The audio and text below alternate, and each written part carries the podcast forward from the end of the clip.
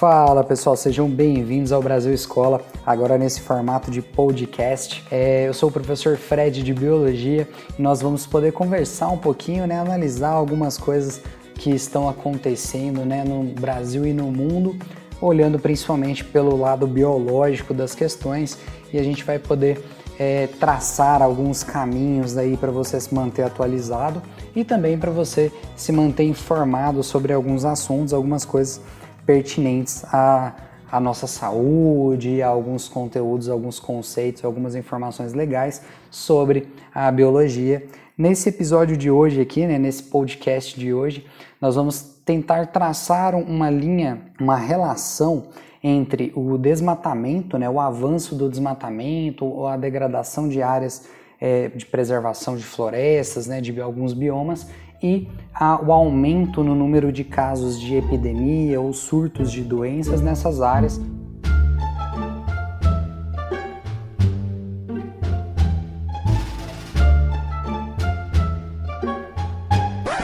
Para que a gente possa começar nessa conversa é, sobre desmatamento e tudo mais, eu quero focar esse episódio na Amazônia tá?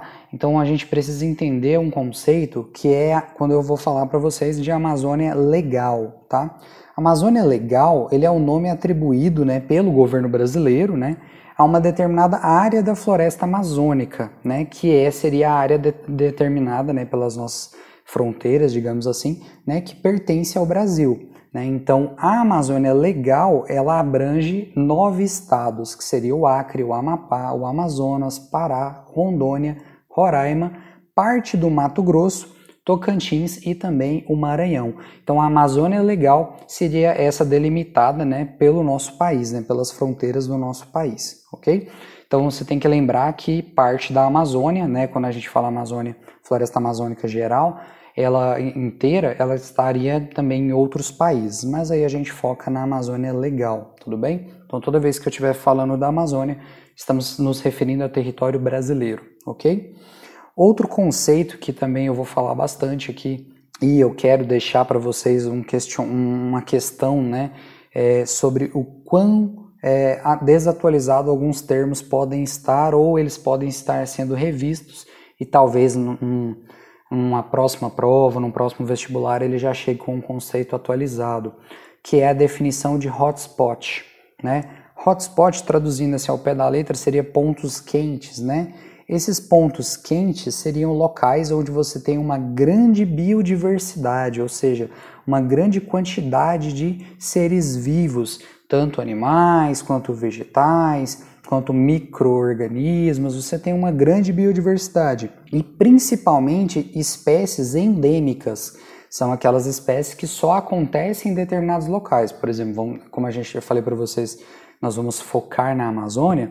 Imagina que nós estamos falando de alguns animais, alguns seres que só existem ali, né, naquela região, só existem naquela floresta ali, na floresta amazônica. Por que, que eu falei para vocês que fica aí uma reflexão? Hoje, no Brasil, são classificados como hotspots apenas a floresta, a, desculpa, apenas a Mata Atlântica, né? A floresta da Mata Atlântica e o Cerrado. Então nós só temos esses dois hotspots. E eu sempre falo, sempre bato na tecla de que a Amazônia tem que ser considerado um hotspot o mais rápido possível, né? Esse ano, eu vou trazer alguns dados aqui para vocês. Esse ano nós tivemos um aumento gigantesco, né? Nós conseguimos bater recordes de áreas desmatadas da floresta amazônica. O desmatamento da Amazônia em abril foi o maior em 10 anos. Em relação a 2019, a destruição atingiu uma área 171% maior. Em apenas um mês, foram derrubados mais de 500 quilômetros quadrados de árvores, uma área praticamente igual à cidade de Porto Alegre. Os dados são do Sistema de Alerta de Desmatamento do Amazon, o Instituto do Homem e do Meio Ambiente da Amazônia. Então, enquanto ela não recebe esse título de hotspot, as pessoas ficam naquela ideia: ah, mas é uma floresta gigante, está protegida e tudo mais. Sim, ela está protegida, porém ela sofre com um desmatamento desenfreado em alguns estados do país e sofre também com queimadas, né, que a gente viu no final de 2019. As queimadas pelo Brasil se tornaram uma preocupação mundial. Milhares de focos se espalham por vários estados. A NASA divulgou imagens de satélites poderosos que mostram a extensão da fumaça. Há uma semana, o fogo consome a vegetação do Parque Nacional dos Campos Ferruginosos, uma reserva ambiental em Canaã dos Carajás, no Pará. E ainda acontecem casos isolados, fragmentos menores, mas ainda acontece queimadas totalmente descontroladas na floresta amazônica e isso implica numa um, um alto grau de ameaça, né, a esse território, a essa floresta que é de extrema importância tanto para o nosso clima aqui dentro do, do nosso país quanto para todo o fluxo né, climático da América do Sul inteira. Então nós temos uma é, nas nossas mãos realmente o destino de várias estruturas que dependem do clima, é, tanto no nosso país quanto no nosso continente inteiro, tá?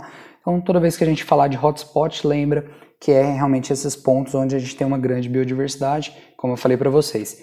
Registrado nós temos apenas o Cerrado e a Mata Atlântica, mas na minha humilde opinião é, analisando os dados e vendo a quantidade de ameaça que a floresta amazônica ela recebe, ela tem todo um potencial para se enquadrar né, em um hotspot.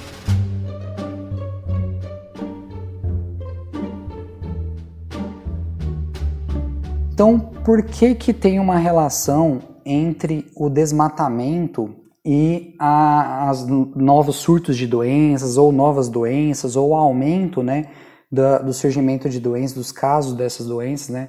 Quando uma doença ela aparece pela primeira vez, nós falamos que ela emerge, né? Então é uma doença emergente.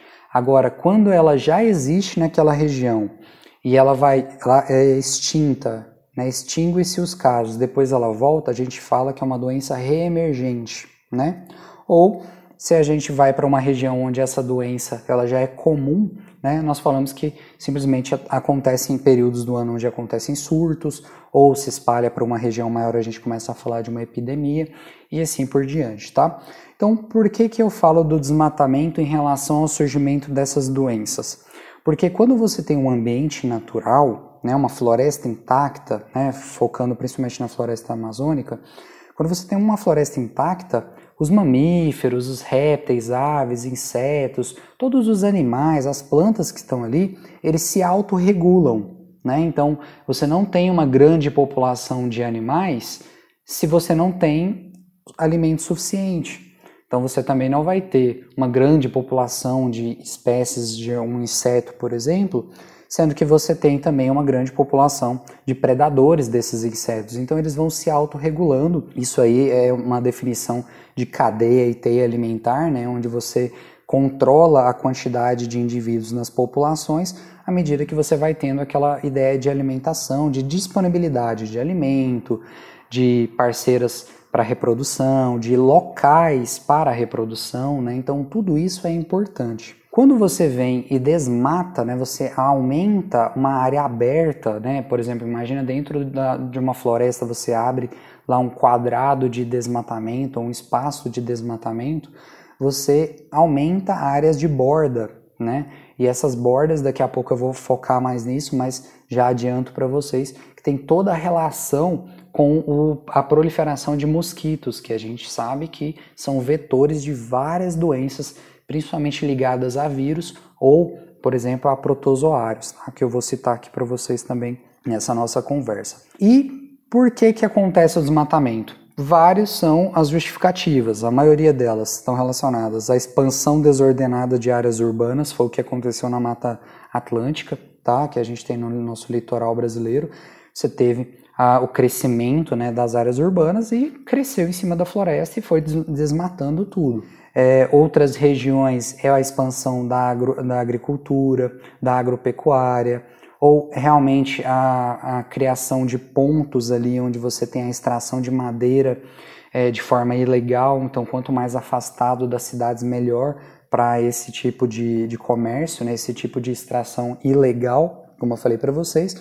Então, tudo isso pode estar relacionado e nós já temos pesquisas que comprovam essa relação que você, com o aumento desordenado né, de, uma, de um desmatamento, com a destruição dessas florestas, nós temos um maior contato com os animais silvestres e facilitamos a proliferação e o desequilíbrio de outras é, espécies, né? Por exemplo, o aumento do da desmatamento pode causar um desequilíbrio de você tirar habitats, né? Você tirar espaços onde aquelas espécies viviam e fazer com que esses, esses animais comecem a procurar, né? O que eles não tinham, o que eles perderam, né? Na floresta, eles começam a procurar nas cidades. É o caso que a gente vê com alguns roedores, é, morcegos também, a gente começa a ver alguns mamíferos é, voadores, né, no caso os morcegos, começam a invadir o meio urbano em busca de tudo que eles perderam lá na floresta, né?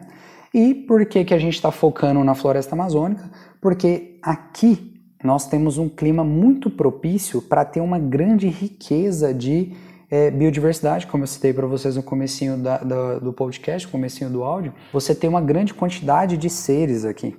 Então, várias doenças circulam no meio silvestre, né, vamos falar no meio selvagem, de forma equilibrada. Esses animais evoluíram junto desses vírus, junto desses protozoários, desses, patógenos. Só que quando chega em contato com os humanos nas cidades, na urbanização, nós não tivemos essa mesma evolução. Então pode acontecer o salto, né, que a gente fala, do, de um vírus saltar de um roedor para um humano, e o humano, talvez ele, esse vírus tenha a capacidade de saltar de humano para humano, ou, né, é, à medida que o mosquito pode trazer essa doença é, de um outro mamífero para o humano, né, que é o caso da febre amarela, por exemplo, né, um mosquito que circula no meio silvestre também pode circular no meio urbano e trazer essa doença. E como nós temos milhares de possibilidades diferentes para a reprodução desses mosquitos, a transmissão né, de um indivíduo infectado para um mosquito para outro indivíduo se torna cada vez maior com o avanço das cidades sobre essas áreas né, de que deveriam né, ser extremamente preservadas.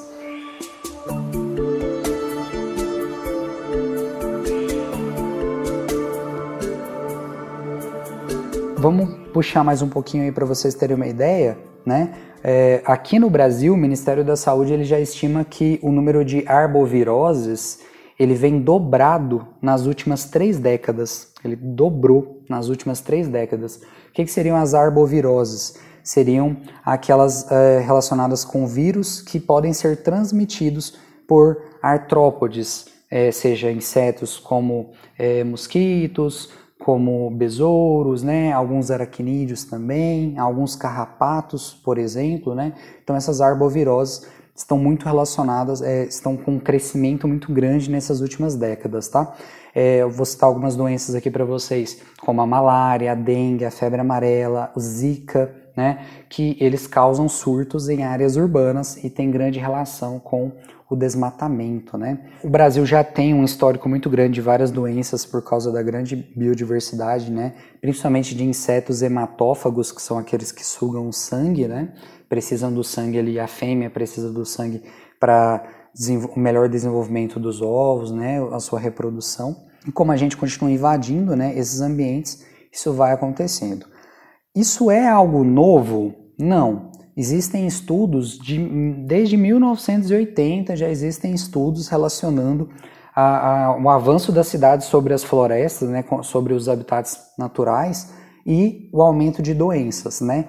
Para vocês terem uma ideia, um, um estudo que saiu em 1999 já comprovava que mais de 200 pessoas haviam, haviam sido infectados por uma inflamação que atingia o cérebro, tá? mais de 100 delas, desses casos, foram a óbito, né? E foi a primeira manifestação que a gente teve do vírus Nifan, né? Ou Nipan, né? Para quem quiser pesquisar depois, é N-I-P-A-H, né? É um vírus que ele é transmitido por morcegos. E como é que aconteceu essa transmissão? Ela, ela causa é uma infecção muito grave, também causa síndromes respiratórias agudas e inflamação no cérebro, como eu falei para vocês. Como é que aconteceu né, essa expansão desse primeiro surto né, desse vírus Nifan?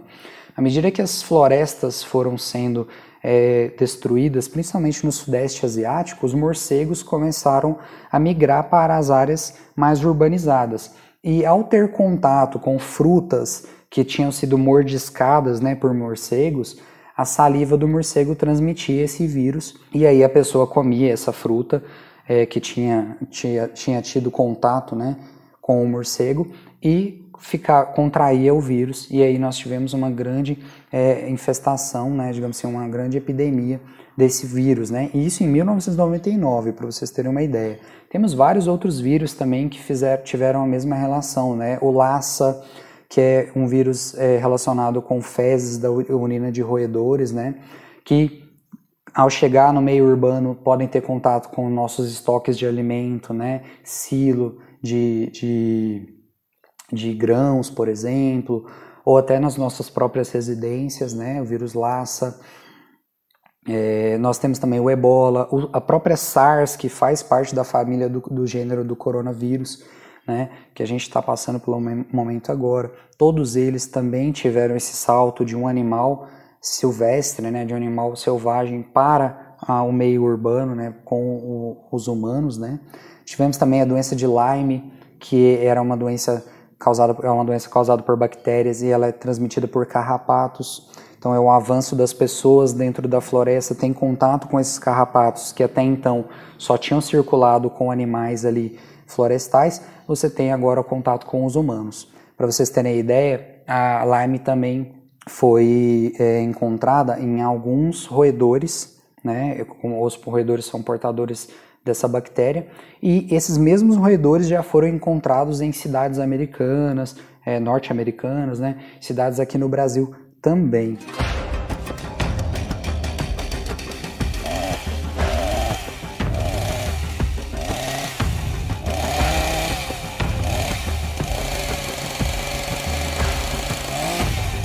Agora vamos focar na malária. Malária para mim seria o ponto principal quando a gente fala do Brasil e da Amazônia, tá?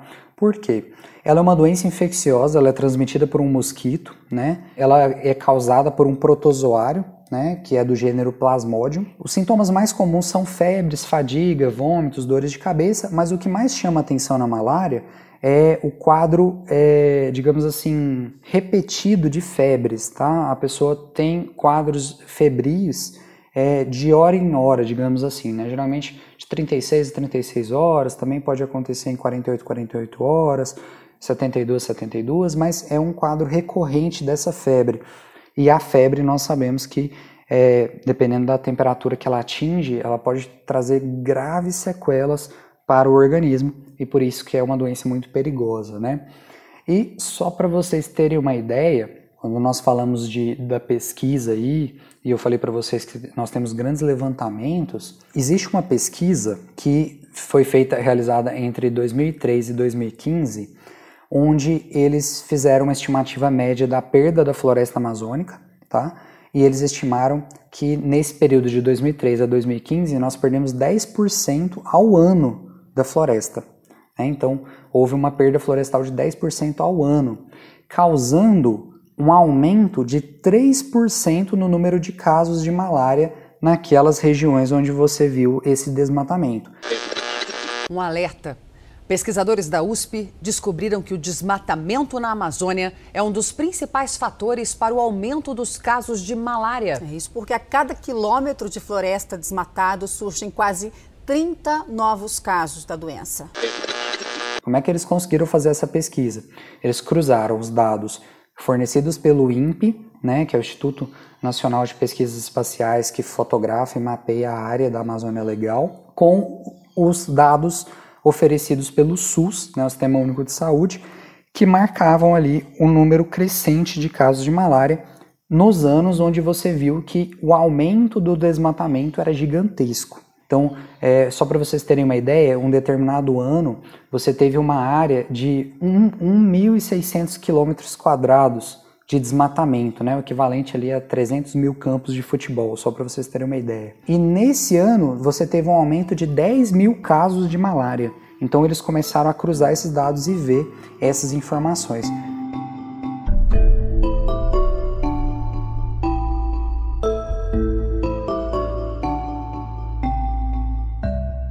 Vamos puxar um dado mais atual, agora de 2019, só para vocês terem uma ideia. É, estimou né, e calculou, observando as imagens de satélite, que a floresta amazônica ela teve uma perda de quase, de quase não, de mais de 10 mil quilômetros de área, eh, quilômetros quadrados de área desmatada. Então a floresta amazônica perdeu 10 mil quilômetros quadrados de floresta, né, por conta do desmatamento, tá? Isso acumulado no ano todinho.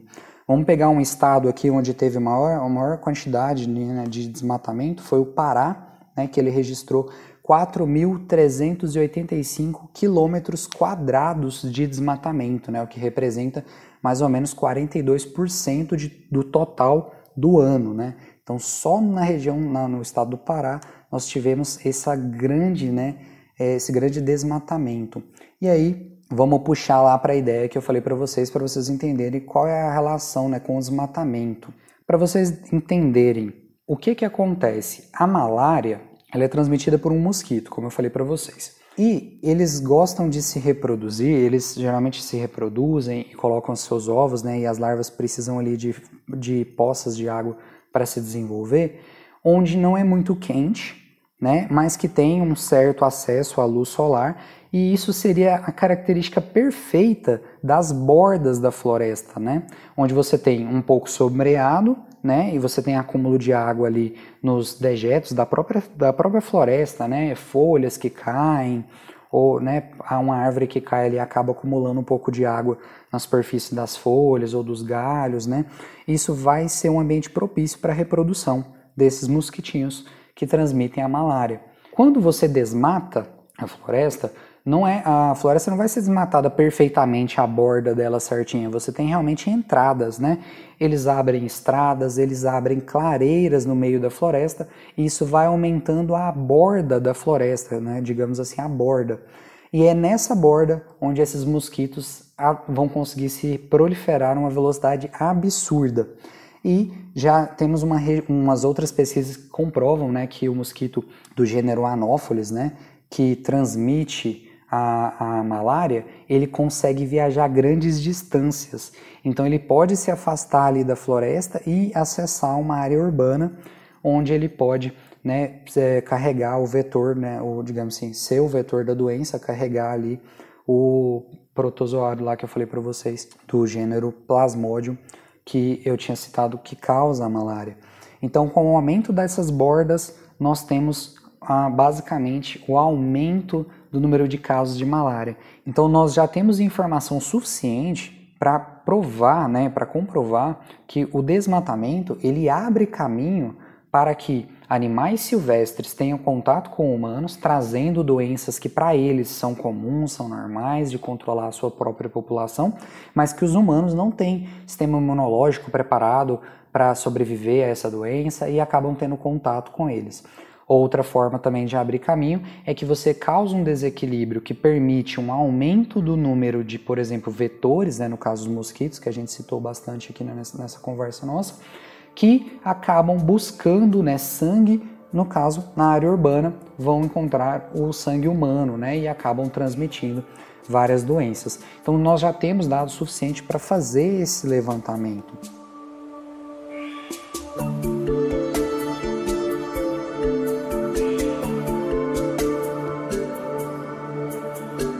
Só para a gente finalizar, pessoal, queria deixar para vocês aqui, por exemplo, é, outras doenças, né? Nós temos o HIV, o ebola, o Nifan, que eu já citei para vocês, são todas doenças originadas de animais florestais, animais silvestres, né? O vírus da Zika, ele só conseguiu sair das florestas de Uganda, né? Que é onde ele foi descoberto lá no século 20. É, só, foi, só foi conseguir cruzar né, o mundo, infectar milhões de pessoas, porque ele conseguiu é acessar o Aedes aegypti, né, que é muito abundante nas áreas urbanas, e aí você teve aquela epidemia de Zika, ainda temos o grande problema hoje, né, principalmente nas áreas urbanizadas do Brasil.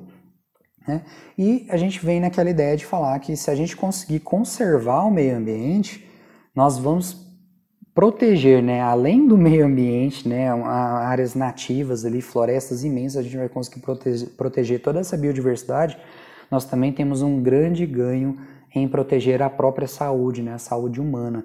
Então, proteger a floresta, né, ser contra o desmatamento desenfreado e tudo mais, é muito mais importante do que a gente pensa simplesmente no ponto de vista de biodiversidade, mas sim de saúde humana, né? Então, a gente tem toda essa ideia. É lógico que enquanto eu estou aqui falando, vocês podem estar pensando, ah, então você, a gente tem que ser contra o desmatamento, o avanço das cidades. Não, nós podemos conviver né, de maneira muito mais equilibrada e ter benefícios. Vou citar um exemplo para vocês, né, para não ficar só falando que está jogando problema, vamos citar um exemplo. A Holanda, né, que é um, um país ali que tem uma área territorial de mais ou menos 42 é, mil quilômetros quadrados, mais ou menos o estado do Rio de Janeiro, né, que tem 40, quase 44 quilômetros quadrados. A Holanda é ínfima, né, pequena eh, comparado com o Brasil, mas ela já é um dos maiores produtores né, agrícolas e também é, produtoras, é, exportadoras desses alimentos. E como eles conseguiram atingir esse patamar? Né? Eles já conseguiram ficar em segundo lugar de exportação. Eles não exportam grandes quantidades, mas o que eles produzem tem um valor agregado absurdo. Por quê? Eles investiram em infraestrutura nessas produções.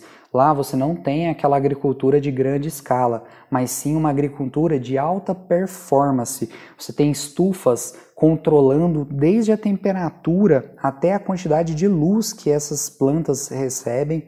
Isso garante uma superprodução né, de, de frutas, de flores, de hortaliças, e isso vai sendo exportado, no caso da, da, da Holanda, vai ser exportado para a Europa com valor agregado absurdo, tá?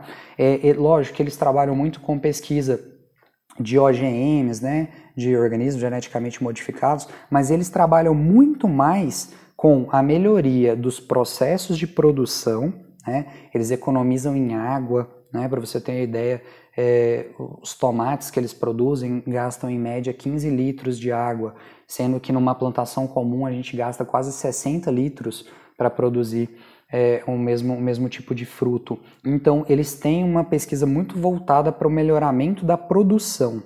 E com isso eles vão selecionando as melhores espécies que se adaptam melhor às estufas e todo o tratamento que eles têm lá. Então, o Brasil tem a capacidade de melhorar a sua produção sem necessariamente aumentar a área necessária. Então, a nossa saída seria investir em produção mais inteligente, de alta performance, onde a gente aproveitaria melhor todos os nossos recursos, sem precisar aumentar as áreas e buscar novos recursos. Então, essa seria uma saída para a gente diminuir as nossas áreas de desmatamento assim sendo, diminuindo a quantidade de doenças novas que podem surgir né, nessa virada do século, nesse novo momento que a gente está vivendo, e também melhorar a nossa qualidade de vida e preservar né, toda essa riqueza que o Brasil tem. Pessoal, eu vou ficando por aqui, espero que vocês tenham gostado dessa conversa. Num próximo momento a gente consegue falar de outras áreas, de outras regiões do Brasil que também sofrem com essa questão do desmatamento. Também a gente pode falar um pouquinho sobre as doenças. Continue seguindo a gente lá no canal do YouTube com todos os nossos vídeos, todos os nossos professores e também todo o nosso material né, disponível nas nossas, nossas redes sociais, nosso Instagram. Até a próxima. Obrigadão. Tchau, tchau.